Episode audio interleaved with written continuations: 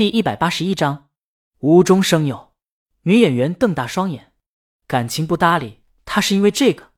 他刚才是无中生有，暗度陈仓，谁料到有人捷足先登了？谁这么幸运？这姐们或许不是最好的，但绝对是下手最快的。呵呵，女演员尴尬又不失优雅的笑了笑，心想这是她的损失，失去了成为影后男友的机会。正好江导开拍，她起身离开了。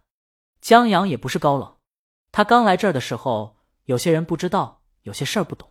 他童年是辣条、奥特曼、托索，别人的童年是戒指糖、三国乱斗、吉吉侠，这让他怕说错话，怕冷场，又懒得找话题，索性就不怎么跟陌生人说话了。在认识的人面前，他才放得开。当然，在有女朋友以后，李青宁领着他去了许多地方，他变得开朗许多。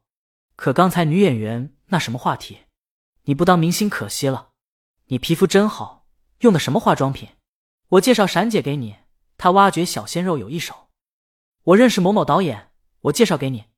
每个影视投资人善于挖掘新编剧，这江阳肯定懒得回答。这些关他什么事？工作是休闲，软饭才是生活。他要是问赵云三进三出技能 Q A 还是 A Q，足球脚法。重要还是功法重要？篮球球技重要还是球鞋重要？打枪急停小技巧？钓鱼佬如何不空军？这江阳还能敷衍他几句？真是，还说他孤独终老。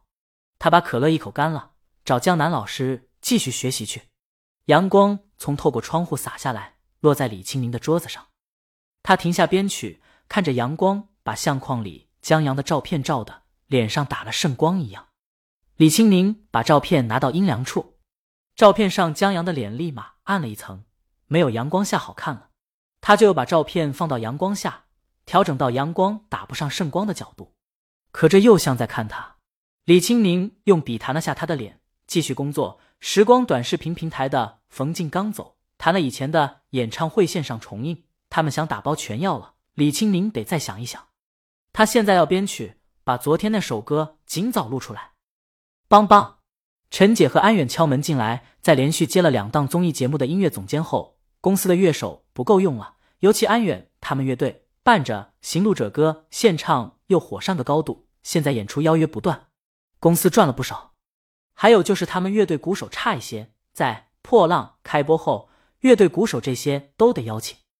安远这次过来就是邀请的人没邀请到，这位鼓手外号狗子，这人特有意思。安远觉得这孙子是业内最才华横溢的鼓手，只要他努力，绝对能到天花板。但这人又特不靠谱，号称是乐队开除最多的鼓手，没有之一。这人不靠谱，不是喝酒打架，他是动不动人就没了。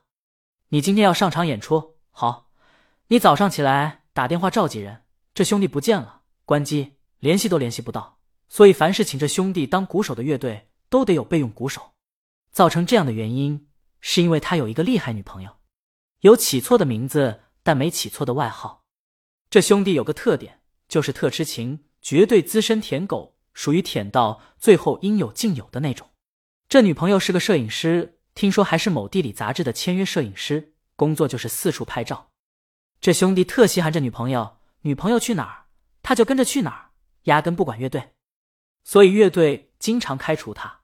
安远这次是听说他女朋友怀孕。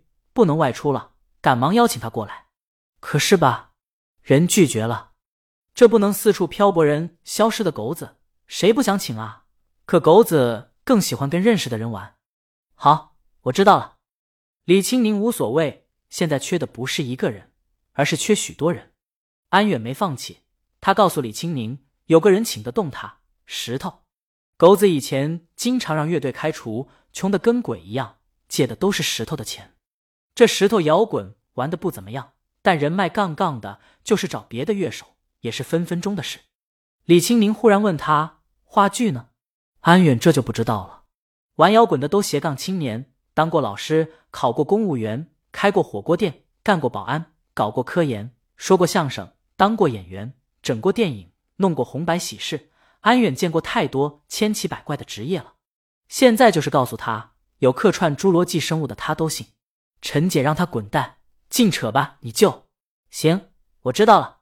李青宁让陈姐搜集下石头导演话剧的相关资料。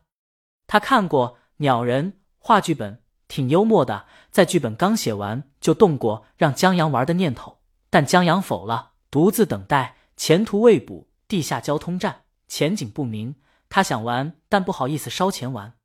这下让老公高兴的机会不就来了？下班以后，李青宁回到家，见江阳坐在沙发上，在剧本上勾抹。他在消化白天学到的知识。不过，在看到江阳穿的衣服后，李青宁有点辣眼睛。明明长相显得比实际年龄要年轻，这一身穿上，直接比实际年龄老好几岁。他觉得真不能让他自个儿弄衣服。哦，对了，江阳换了衣服，坐在沙发上，小提琴打了八折，红衫退回两成。说什么说媒的报酬？说媒？李青宁看着江阳，这小男人总是给人惊喜。你给谁说媒了？文妮儿本来就是红山女朋友，是吗？江阳还真不知道这俩是情侣，看起来不大像。他想，难道说媒的是洪老爷子？可他没介绍异性给洪老爷子啊，他一头雾水，索性不理这个了。他把晚饭做好了，俩人边吃边聊。